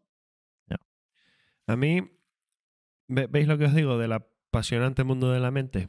Entonces, el bien y el mal son conceptos muy subjetivos. Muy subjetivos. Y son conceptos humanos. Los animales no los tienen. Claro. Tú ves a una manada de leonas atacando una cebra y por lo que sea no se la comen porque lo estaban haciendo por deporte o por practicar enseñar a las crías. Y solo un humano diría, ay, qué malas son. No son malas. Su naturaleza y punto. Entonces, em, el mal y el bien, como digo, son conceptos muy subjetivos. ¿Dónde pones tú la escala de grises? Me parece a mí lo más importante. Es decir, al final tendrás que analizar la realidad con tus propios valores. Pero lo más importante en este caso es saber que toda la información que tú tienes está intoxicada. Toda. En estas polémicas sociales, quiero decir. Mm. Toda está procesada para provocar la mayor polarización posible, que haya A contra B, a favor Piqué, a favor Shakira, a favor de eh, el PP, a favor de Podemos, a favor de no sé qué, a favor de tal. y en una escala más reducida, mm, a favor de Pedro y a favor de Pepito que se pelearon en el recreo. Entonces, la única forma que tú tendrías realmente de saber si esto ha sido un acto que a ti te puede parecer poco ético dentro de tu escala de valores sería ser invisible, colarte en donde estén ellos hablando y teniendo una conversación sincera y, escuchar sin que supieran que estás ahí. Pero a lo mejor ellos no saben que están ahí, pero aunque sepan que no hay nadie escuchando, están llevando un papel a cabo y están mintiendo lo que están diciendo. Puede Hay ser. muchas hipótesis. Pero normalmente confianza, te- ¿no? tendemos a ser mucho más sinceras cuando creemos que nadie nos mira. Por eso no tienes que hacer búsquedas en Google. sí. O sea, tú ahora mismo, Mark, que tienes una cámara apuntándote, ¿eres 100% sincero? No, pero yo considero que conforme cuanto más tiempo pase con haciendo podcast y episodios, O sea, tú ahora mismo más, no, eres sin- yo seré. no eres sincero ahora mismo. No, yo antes, por ejemplo, habéis hecho un comentario full tal que no lo he hecho. ¿Cómo? ¿Que- Antes eh, hemos comentado algo, ¿Sí? que yo os he hecho una coña de la, de la parra, ¿sabes? Sí. De la hostia. y- Sí. Y, no, y no la he hecho porque hay cámaras. Ah, claro. O sea, ibas a decir algo que no has dicho porque hay una cámara. Pero ahora hay que decirlo porque ya lo has comentado. Parecería un taxista de los de, Sí, ojeda. los de Ojeda. Sí, sí. Y esto, y, y- y ojo, porque Mallorca al parecer es, es un, como, es una fábrica de, de- de personas que, Joder. que, que, que- que presuntamente son buenas, ¿no? Como... Que yo sé por dónde vas a ir, Nadir, yo sé por dónde vas a ir. Yo le hago la última pregunta sobre el tema Piqué y Shakira, ¿vale? Y hablamos sobre esto. La última, te sí o no, ¿vale? Muy rápida, quiero que me respondas. Sería, ¿tú crees que en un caso, por ejemplo, mismo ejemplo que el de Piqué y Shakira, ¿no? Donde uno le pone los cuernos al otro, suponemos que todo es verídico lo que se cuenta, eh, uno, le pone los cuernos al otro, esta le hace una canción, bueno, varias canciones, ¿no? Porque son varias, creo, que se hacen mundialmente conocidas. El otro, el que ha puesto los cuernos, se aprovecha de estas canciones y como que se ríe de estas canciones, haciendo, por ejemplo, lo, lo del Casio, lo del coche, etcétera. ¿Tú crees que esto es una. Por parte de Piqué, ¿crees que eh, es una buena manera para, para poder llevar a cabo como este. No sé llamarlo acoso. Ataque, bueno. Ataque, eso, un, un ataque como de ella. Una manera de como de llevar el, el- el cierre de la relación. Como psicólogo, ¿qué opinas? Yo imagino que ellos estarán asesorados por estrategas de marketing y demás. Bueno, yo me refiero si no hubiese, si no fuese marketing, si fuésemos, yo qué sé, dos, tres tíos que hay ahí, ¿sabes? Pues entonces, creo que mi respuesta estaría supeditada a si es verdad o no lo que ha pasado y la razón de por la que ha pasado. Te voy a proponer un ejercicio muy rápido. Dale la vuelta Ah, para que veas la potencia que tiene la perspectiva. Dale la vuelta. Imagínate que ha pasado al revés. Que ha sido Shakira la que le puso los cuernos a Piqué y te dice que ha sido porque no la trataba bien. Y Piqué hace unas canciones. O hace un, en un partido un homenaje a tal. Y luego la otra se ríe. ¿Qué pensarías? ¿Que está recuperando su poder? ¿O que está siendo una tóxica? Yo- a ver, yo, yo opinaría lo mismo en cualquiera de los dos sentidos. Que, que, que la, o sea, la persona que ha hecho la canción está haciendo algo social porque se quiere aprovechar de ello, sea cual sea de los dos, y la persona que está haciendo bromas de ellos se está comportando de una manera súper infantil. Y yo creo que incluso esa persona no lo está asumiendo y ha utilizado el camino de hacer bromas sobre ello. Pero igual, de las mismas ¿Tú formas, crees si- que no lo asume? no es que no lo asume, pero ha pillado un mal camino. El de hacer, camino. el de reírte de él, de ello. O sea, mal camino, quizás para él mismo sí sea bueno, porque a veces reírnos de los problemas, de nuestros mismos problemas, nos ayuda, porque es como no le damos tanta importancia, pero ahí viene el problema. Si no le das importancia, no lo solucionas.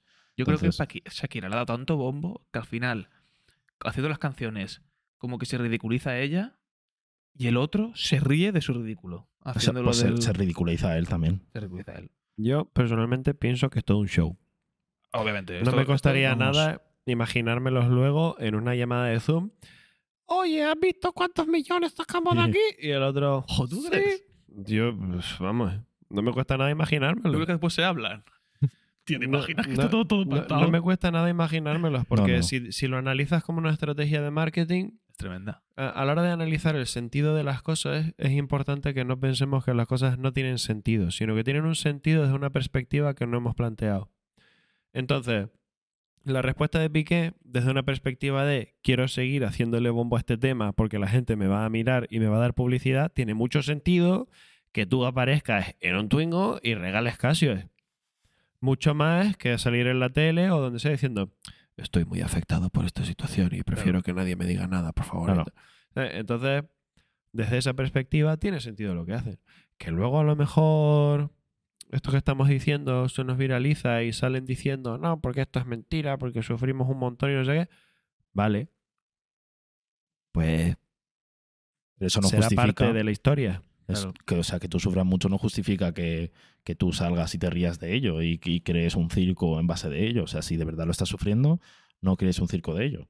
¿Sabes? Es Claro. como, es como, bueno, el ejemplo que ahora mismo se me viene a la cabeza de hace unos cuantos meses, cuando, bueno, Naim Darrechi, un, un influencer, bueno, el- la persona más seguida, creo, masculina, o incluso mm, la- directamente la persona más seguida en TikTok eh, de España, dijo unas declaraciones en una entrevista que, que él engañaba a las chicas diciéndoles que, que no era fértil para que, para que no tuviese que, que utilizar condón. Entonces.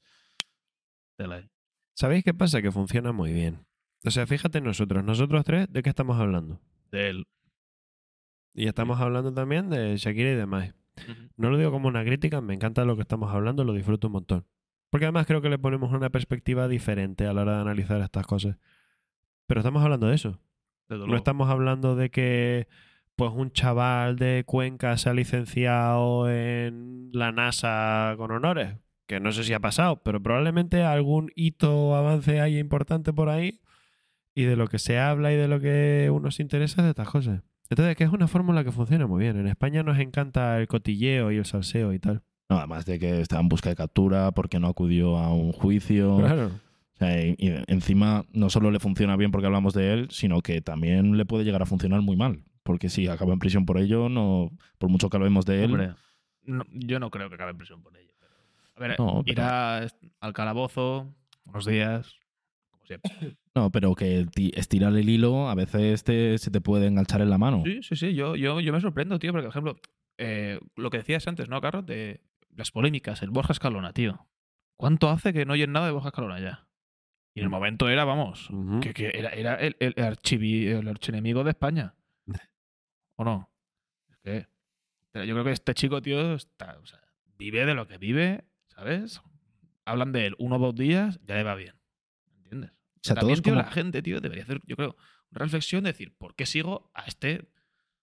Creo que dice la palabra, pero es que, vamos, lo, lo iba a poner finísimo, ¿me entiendes? O sea, Carrot, ¿por qué alguien sigue a Naim Darrechi y no sigue a Esperados Podcast, por ejemplo? Yo tengo la respuesta. Y conociéndolo los dos. No, pero la tuya no me sirve porque no es, no es objetiva. Pues mira, em, yo creo que normalmente el... Primero que el panorama está muy complicado, porque hay un, un número de creadores inmenso. Creadores, creadoras y de todo. Entonces es muy difícil hacerse un hueco. Hay que tener una mezcla entre originalidad, pero también suerte, ¿no? Y sobre todo ser muy constante y seguir. Pero hay fórmulas que funcionan mejor que otras. El contenido X, para no decir palabras que me puedan Sí, no sí, luego- el contenido mm, X vende mucho. Mucho. La imagen vende mucho. Mucho. Las polémicas venden mucho. Mucho. Y si en algún momento tú mezclas imagen y polémicas, como puede ser en el caso de Naim, que, oye, un chico muy guapo. El tío está, el tío está fuerte, tiene la mandíbula marcada, Bueno, sí. rasgos simétricos, que al final son atractivos. en un- sí, sí. casi en un nivel objetivo biológico son atractivos, ¿no? O sea, cuando tú ves a una persona y tiene unos rasgos que a ti te transmiten em, capacidad de reproducción saludable, estamos programados para que eso nos atraiga. Por eso hay una serie de patrones que suelen crear pues, cánones de belleza, ¿no? Mm. Entonces, si juntas, pues atractivo con polémica, ¿por qué le sigue tanta gente? Pues de la misma forma de la que hay un montón de gente que ve Telecinco y los programas de Ana Rosa and Company. No es que les encante, es que les encanta el salseo y la polémica, porque eso genera en el cerebro una respuesta muy apetente, porque tiene una utilidad. Yo lo explicaré en un vídeo. Va a ser muy interesante, vais a ver, os va a gustar. Es la E, porque es que al final es contenido vacío, ¿no? Es un contenido que, bueno, es, que es efímero. Sí, Un momento, tal, pum, fuera. Sí. Pero es que es tremendo, porque tú, por ejemplo, como psicólogo, que te das cuenta, creo que aún así, lo con, aún así quieras o no, hay días que lo puedes consumir, ¿no? ¿O no? ¿O tú ya tienes la capacidad de... o has conseguido esta capacidad? Yo creo que todos en cierta medida consumimos hasta cierto nivel contenido polémico. Sí que es verdad que depende de tus intereses, ¿no? Pues si te interesa la vida de los influencers de TikTok, consumirás polémicas entre ellos. Claro. Si te interesa el avance político del país, consumirás algo de polémica entre los distintos partidos. Em, y así. Claro, pero yo estoy seguro que, por ejemplo, si mi padre y mi madre leen el periódico ahora y ven, no, no conocen de nada, ningún TikToker ni influencer, y leen el TikToker y Nine este, ¿cómo es? Nine Darrechi, está en busca de captura por no sé qué. Estoy seguro que ellos entran sin conocerlo de nada. Ya, pero porque también quieren saber, hostia, está en busca de captura, ¿por qué? Hombre, claro, también No, y que sea el. TikToker, ¿sabes? Si pones el TikToker ya, Yo, asegurado. yo no sé a la gente que le interesa porque a la gente le interesan cosas que yo no entiendo, pero a mí yo sé lo que a mí me interesa. Y a mí me interesa un tema porque ya hemos llegado prácticamente a la parte final del, del podcast. A mí me interesa, antes de cerrar, acabar de un tema muy importante, que es el suicidio. El suicidio en España es algo muy grave. Yo sé que te entra la risa, pero mal- no sé muy bien por no, qué. no- no es de esto, no es de esto. es de algo otra cosa. Vale. Me estoy sonando y le he hecho reír, perdón. No, bueno. El suicidio en España, Marc, es algo muy grave. Eh, creo que es una de las causas naturales por las que más gente muere en este país. Eh, ahora mismo no tengo los datos porque prefiero ni mirarlos, pero de verdad que la Ha- ha gente... ido creciendo, ¿no? Sí, que la gente los busque porque, de hecho, les voy a poner aquí eh, las muertes del año pasado por suicidio, si justo donde mi compañero está poniendo las manos, eh, para que la gente vea que no estamos hablando de algo que mm, pasa, que pasa en, en Albacete, en un pueblo escondido, de no, no, pasa debajo de tu casa y al lado de tu casa. Pasa en todos lados.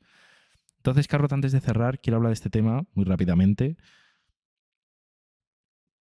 ¿Cómo llegas a ese punto en el que tu cerebro pasa de, o sea, hemos hablado antes de que tú puedes hacer cosas que no controlas, puedes incluso matar gente, pero que llegues al punto de querer matarte a ti mismo, A- Apagarlo todo, ¿no? Sería como apagar tu escapar, cerebro. escapar del todo.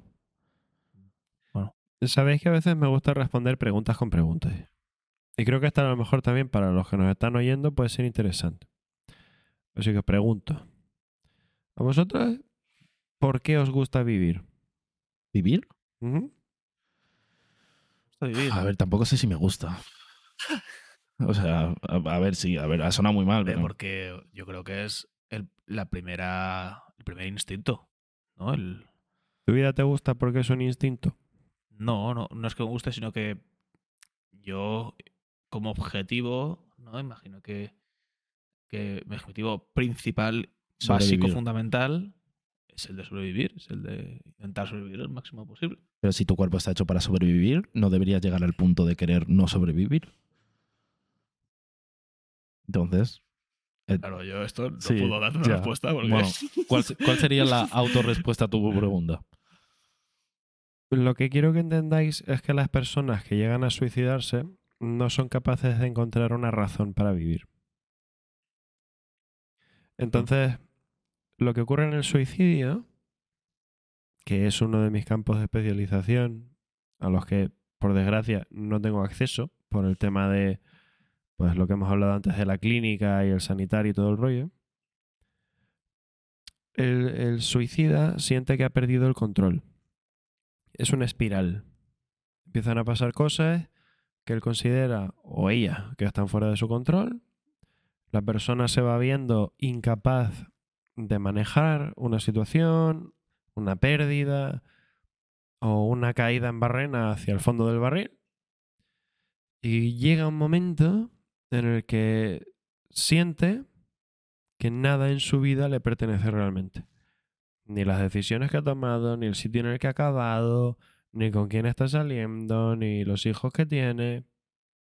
Nada le parece controlable, nada le parece que tenga conexión con una razón real para ser esa persona, para ser el mismo o ella misma.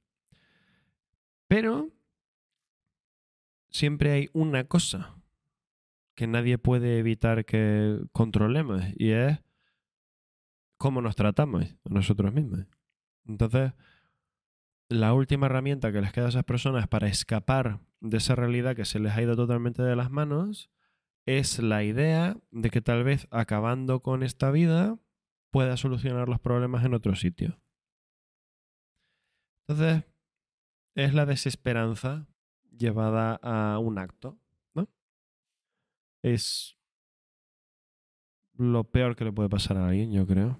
Entre otras muchas enfermedades, claro, pero Y además que no lo ves venir. No lo ves venir porque hasta tu mejor amigo que mejor está, que mejor le ves, que más feliz le ves, es el primero que probablemente lo haya intentado, lo haya pensado o, o haya pasado por ello. O sea, no hay, hay que, yo creo, tener mucho cuidado. Yo creo que yo quiero que la gente con esto se quede y es que hay que tener cuidado con lo que hacemos y con lo que decimos. Porque hay personas que puede ser que estén pasando por un momento difícil y no lo sepamos. Y hay que tener cuidado con qué comportamientos podemos llevar porque se pueden llegar a incitar. O sea, si a una persona le falta esto, una llama, para hacerlo, tú puedes ser esa llama. De hecho, bueno, lo hemos visto muchas veces que por bullying tú acaben entonces- suicidándose. Claro, pero entonces tú, Nadir. Claro, tú, o sea, tú dices que yo debería estar el 100% del día pensando esto, de que, de que yo puedo. Tú tienes, cualquier palabra que yo diga o cualquier frase. tú tienes que ser consciente de lo que haces. O sea, no es que tengas que ser consciente, no, cuidado, no le diga que está gordo porque al igual se suicida, no. Tú tienes que ser consciente de lo que haces y ser consciente de que a la persona a la que le estás insultando y a la persona a la que estás eh, tratándola despectivamente y humillándola es una persona como tú. Que en teoría no deberías llegar a ese punto. Por eso, pues, entonces tienes que pensar que es una persona como tú y que tendrá sus motivos y sus razones. Y esa persona, bueno, es que tú te pones a mirar y, y- y cualquier momento un chaval le hicieron bullying, pum, pensó en suicidarse y se suicidó. Entonces, hay que tener cuidado y de hecho, bueno, hace poco en España ha empezado un número de atención al suicidio, que lo voy a poner por aquí para que la gente lo tenga, por si alguien en algún punto, aunque no lo haya pensado, porque tú no te suicidas después de tres meses pensándolo, tú puedes mañana mismo pensarlo y ya, ya suicidarte. Entonces, si alguien en algún momento ha llegado a ese punto en el que tiene algún pensamiento o necesita ayuda, que la pida. O sea, tenemos delante a una persona increíble, psicólogo, mm, podríamos decir influencer incluso, porque tiene mucha relevancia en redes sociales, personas que están a nuestro alcance, que buscando dos teclas las podemos encontrar, que nos pueden ayudar. O sea, no, no hace falta ir al psicólogo de, de, un barrio, no, no, simplemente mandando un mensaje ya tienes atención, o sea, la ayuda está cerca, pero hay que buscarla, hay que, hay que intentarlo, hay que ponerle ganas. Ha quedado bien, ¿no? ¿Te has sí, sí. compañero? ¿qué? ¿Qué mensaje darías tú a la gente sobre este, este tema? De...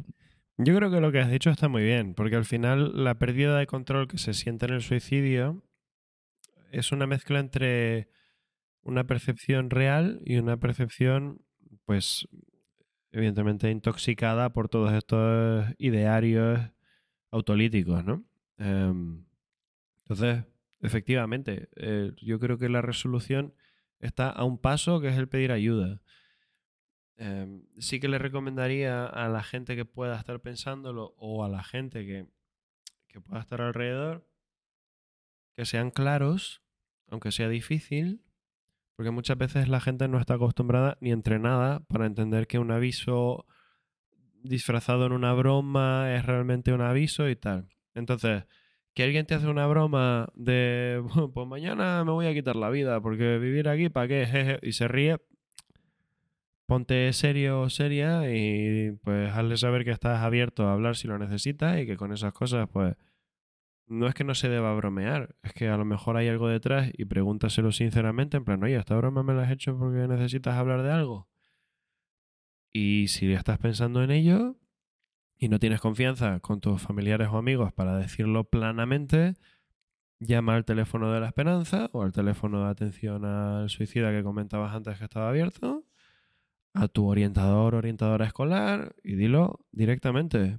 Siento que no quiero vivir, que suele ser más sencillo que otra frase como pues me quiero matar o me quiero quitar la vida. Y ahí pues encontrarás ayuda. Sí, que son motivos reales, que, que, no es que te tengas que hacer bullying para suicidarte, que puede que cualquier motivo que tengas es totalmente mm, noble y es totalmente justificado para que tú tomes la decisión que quieras. Por lo tanto, no, no minimalices un motivo. O sea, pídelo, pide ayuda, aunque sea un motivo, oye, que, que, que, me, que estoy mal físicamente. Bueno, pues, pues, pues, pues, pide ayuda. O sea, no es que, no, es que claro, como, como es un motivo que a lo mejor me da vergüenza decirlo, no, pídelo. Luego. Bueno, después de... Tengo una pregunta, pero es ultra oscura. ¿Pero es una pregunta de estas que son rápidas o de las que.? Mm, no, sería de. Claro, pero es que, uf, es que también no, no, sé si tendría que hacérsela también a un ultra experto en esto. ¿Sabes? Un ultra experto a lo mejor en, en, en, en el clínico de, de, suicidios, ¿no? Bueno, pero la. No la... hacerlo porque es ultra dura, entonces no sé si. Mm, ah, Bueno. La... Eh, pasamos a la sección. Y... Sí, bueno, la haremos después de esta sección. La haremos muy rápidamente. La haremos. Vale. La pregunta está oscura. Vale. Justo después de esta sección. Vale. Viene una sección ahora mismo que la hacemos a todos los invitados.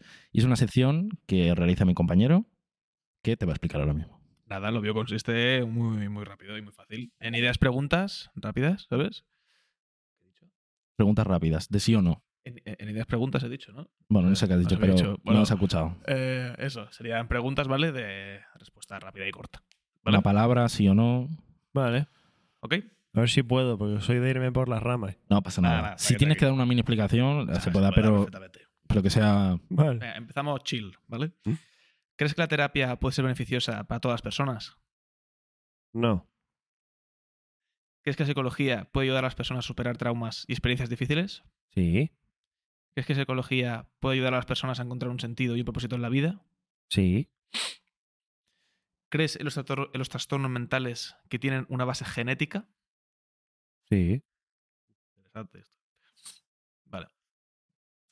¿Piensas que se pueden curar todos los problemas y trastornos mentales? No. ¿Crees que psicología puede ayudar a contribuir la promoción por la igualdad y la justicia social?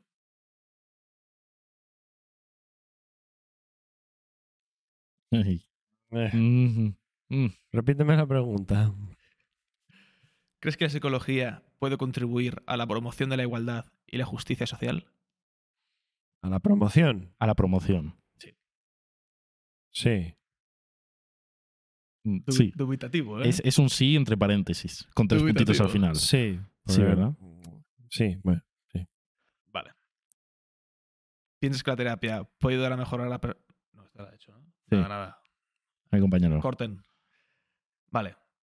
¿Alguna vez has ido al psicólogo? Sí, ¿Y qué tal? muy bien. ¿Debería ser obligatorio ir al psicólogo al menos una vez, al menos una vez al año? No. No. No, porque si vas obligado no sirve. Vale. ¿Habrá cambios en futuras elecciones? Ojalá. Hostia. Lo que, lo que más has generado por un vídeo. ¿Económicamente? Sí. ¿Cuatro euros? ¿Qué dices? Uy, TikTok no paga nada. Bueno, perdón, he dicho TikTok. Eh, Eh, una ping pong, ping pong, Ping no, pong, no, sí. no. Ping pong. ¿Crees que la carrera de psicología vale la pena? Sí, sea, ¿crees que vale la pena estarse cuatro años sí. con asignaturas que a lo mejor no tendrían nada que ver?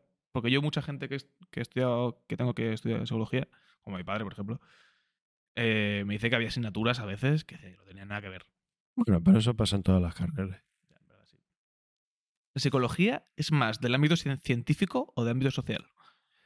Yo creo que está entre medias de los dos, aunque últimamente intenten meternos con calzador que es pura ciencia.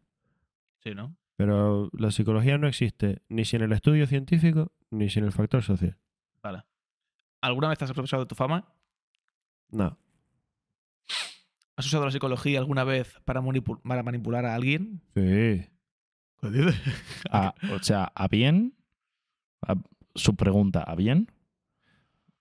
Aquí lo suyo sería ¿qué entendéis por manipular? Bueno, que... Para que una persona haga lo que tú quieres que haga. que- ahí está, algo que tú quieres hacer. Sí, yo creo que todo el que estudia la mente humana se aprovecha en cierta manera de lo Claro, que sabe. pero, pero sé por qué dice que sí, pero se refiere más manipular a tu favor per- que pueda ser perjudicial a la otra persona. No. O sea, para perjudicar a otra persona, no. Para ahorrarme discusiones y que la gente sea más amable conmigo, por supuesto, a diario. ¿A nosotros nos has aplicado alguna técnica psicológica o no? Muchas. Sí, sí. Yo no, lo he notado, lo noto en el pecho un poco. A mí me han aplicado cosas. ahora a mí me duele el brazo. Es broma, ¿eh? Es broma, ¿no? Yo ya no sé lo que... Incluso el broma también es otra, es, es otra técnica Claro, psicológica. O no. ¿Ves? Y eso es otra. Y así todo el rato. ¿A qué persona te molaría hacerle un análisis? ¿Un análisis psicológico? Sí, puede ser que esté viva ahora mismo o algún personaje histórico. Uy. Ostras. Una pregunta, ¿eh? Sí. Por ejemplo, ¿Puedo a- decir ahí más? va hay uno de estos. ¿o qué? ¿Puedo decir más de una? Sí, bueno, digo, sí, lo que quieras. Vale. ¿Vivas? ¿Quién? Vivas. ¿Vivas? ¿Entendemos Personas vivas. análisis psicológico Sí. o, o una Sí, entrevista sí. normal y tal? No, análisis psicológico. Mm, yo diría que a Ibai me gustaría. Y también a nuestros políticos. No tengo Bueno. ninguno en concreto. Probablemente Pedro Sánchez, Irene Montero. eh, y, y, mm, ¿Cómo se llama él? El Pablo. creo Pablo. Iglesias. Pablo Casado, ¿eh? Ah, Pablo Casado, ¿Al También. TPP? de PP. Me gustaría analizarlos a los tres por separado. ¿Y muertas? Me gustaría mucho analizar la figura de Mahoma, a Jesucristo también, a su madre. Me encantaría hablar con ella, pero me, me encantaría hablar con, con, con la, con la madre de Jesucristo. Pero no voy a hablar mucho porque igual me tachan de pagano, por decir. No, no, pero. Em, y también me gustaría analizar las mentes de algunos dictadores de la historia. Para Wow. ver si tienen algún punto en común. Ya ves. Venga. Y última pregunta. No, te voy a hacer dos últimas preguntas. Una, ¿vale? dos. Última, sí, no, bueno, esto, dos últimas. ¿Algún mote que te hayan puesto alguna vez? O que tengas ahora mismo. Sí, carrot Carrot. y zanahoria. Que acabo convertido en sana. Porque claro, yo soy canario, entonces a mí me llamaban zanahoria. Eh, Zanahoria porque no, no pronunciamos la... Claro, claro. Yo sí, pero porque tengo familia peninsular. Entonces, zanahoria empezó como una cosa peyorativa, se acabó transformando en el sana, el zanahoria, ¿no? Que fue ya cuando yo pues, me quité un poco de encima a la gente que me, mm, Sí. me, me trataba un poco así feito y empecé a tratar con gente que me trataba mejor. Y eso evolucionó a carrot como parte de yo añadir algo de mi pasado un poco negativo y adaptarlo como algo bueno. Entonces, pues ahora la gente me conoce como carrot, zanahoria en inglés. Qué guay. Mole, mole, buena historia. Esta me ha gustado. ¿Mm? Y por último, y más importante, señor Carrot. ¿Eres feliz? Yo mucho. ¿Por qué? Porque creo que la felicidad son momentos, no es siempre. O sea, yo vivo en bienestar. Porque me gusta lo que hago, me encanta hacia dónde llevo el proyecto, amo a mis padres con toda mi alma y a mi pareja también, que ahí está sentada, aunque no la hayáis visto. Ya la veréis. Sí. Em, y ese bienestar me permite disfrutar de los momentos de felicidad, que son puntuales pues una reunión familiar, unas navidades eh, alegres, una escapada. Ujú. Está Bueno. tranquilo, ¿no? Por lo que Sí, veo. no, no estoy feliz las 24 horas del día, porque eso es imposible y sería horrible. Pero, pero sí, me considero una persona capaz de ser feliz. Vale, de manera muy rápida y con una respuesta muy rápida también, ¿cuál es la pregunta oscura que querías hacer antes? Era sobre el suicidio, ¿vale? Pero es que es explicativa. Muy rápida. Nada, era que si había alguna diferencia entre el suicida, que el, el que se corta las venas, ¿no? El que prolonga un poco su muerte, y el que se tira de un puente que, se- que al caer ya palma por completo. Sí. Normalmente el género, Eh, Bueno, eh, perdón. ¿cómo? el sexo biológico. ¿Sí? ¿Qué, qué, qué? ¿Por qué? Por norma general, la estadística nos dice que las mujeres tienen muchos más intentos de suicidio que los varones, pero muchos menos suicidios eficaces. Los métodos son muy distintos y difieren mucho entre, por norma general, el sexo biológico. Eh, los intentos de suicidio de los varones son mucho más violentos y por lo tanto suelen ser mucho más eficaces, lo que incluye pues eh, ahogamientos con soga, saltos de edificios o, pues en casos menos extremos pero muy efectivos, eh, los cortes. Pero los cortes en varones son tremendamente inusuales. Son mucho más habituales en mujeres, igual que el tema de las pastillas. Las pastillas son mucho más habituales en mujeres que en varones. Es raro. Curioso. ¿eh? No, bueno, tiene su sentido, pero, pero es curioso, la verdad. ¿Qué sentido le ves? Pues lo que acabo de explicar. Vale. Ah, no, no, no lo has entendido tú. Mm, No, la verdad, no mucho. En- entre. Bueno, sí, he entendido que la metodología es diferente. Bueno. Pero no el sentido de por qué. Probablemente Carlos en algún momento hará un vídeo sobre esto explicándolo, así que toda la gente que quiera saberlo, que vaya a su canal, que bueno, obviamente voy a dejar todas, bueno, vamos a dejar sus redes en la descripción, tanto su canal de YouTube, que tiene un YouTube precioso, como su TikTok, con más de un millón de personas siguiéndolo, o sea, espectacular, Tremendo. como su Instagram, todo. Por si la gente quiere ver los vídeos, preguntarle y sobre todo, por si quieren o necesitan ayuda, que también están ahí. Entonces, antes de finalizar, tenemos una última sección que hacemos con todos los participantes. Es una sección de sobres. Delante tuya, aunque ahora mismo no se ve en la cámara, tienes tres sobres, uno azul, uno rojo y uno negro. El sobre negro es una pregunta que la anterior eh, invitada, que es Marta Alo, que si la gente no ha visto el episodio, que vaya a ver lo que fue espectacular, que ha tenido un recibimiento increíble, que vaya, que, que ella tuvo dos sobres para elegir una pregunta que tú ibas a responder. Y esa pregunta que ella eligió para responder es la que tienes en el sobre negro que tienes que responder.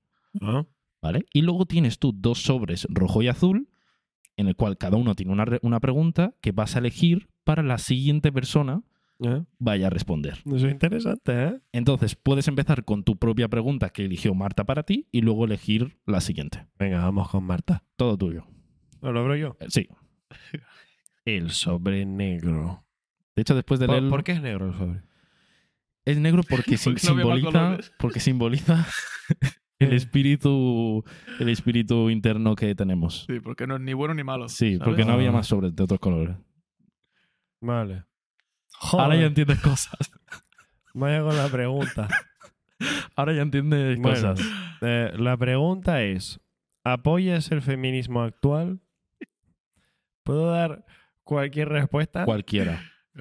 Mi respuesta a esta pregunta, y que la gente entienda lo que quiera entender, es que como no creo que pueda responder sinceramente a esto, prefiero no responderlo. A mí, no- bueno, tiene, tiene su, su respuesta profunda. Eh, Es una respuesta de, de no querer contestar, ¿no? Eso Ahí es. está. Bueno, pero también tiene el motivo, el- o sea, tiene Que un sí, hombre, que significado. sí.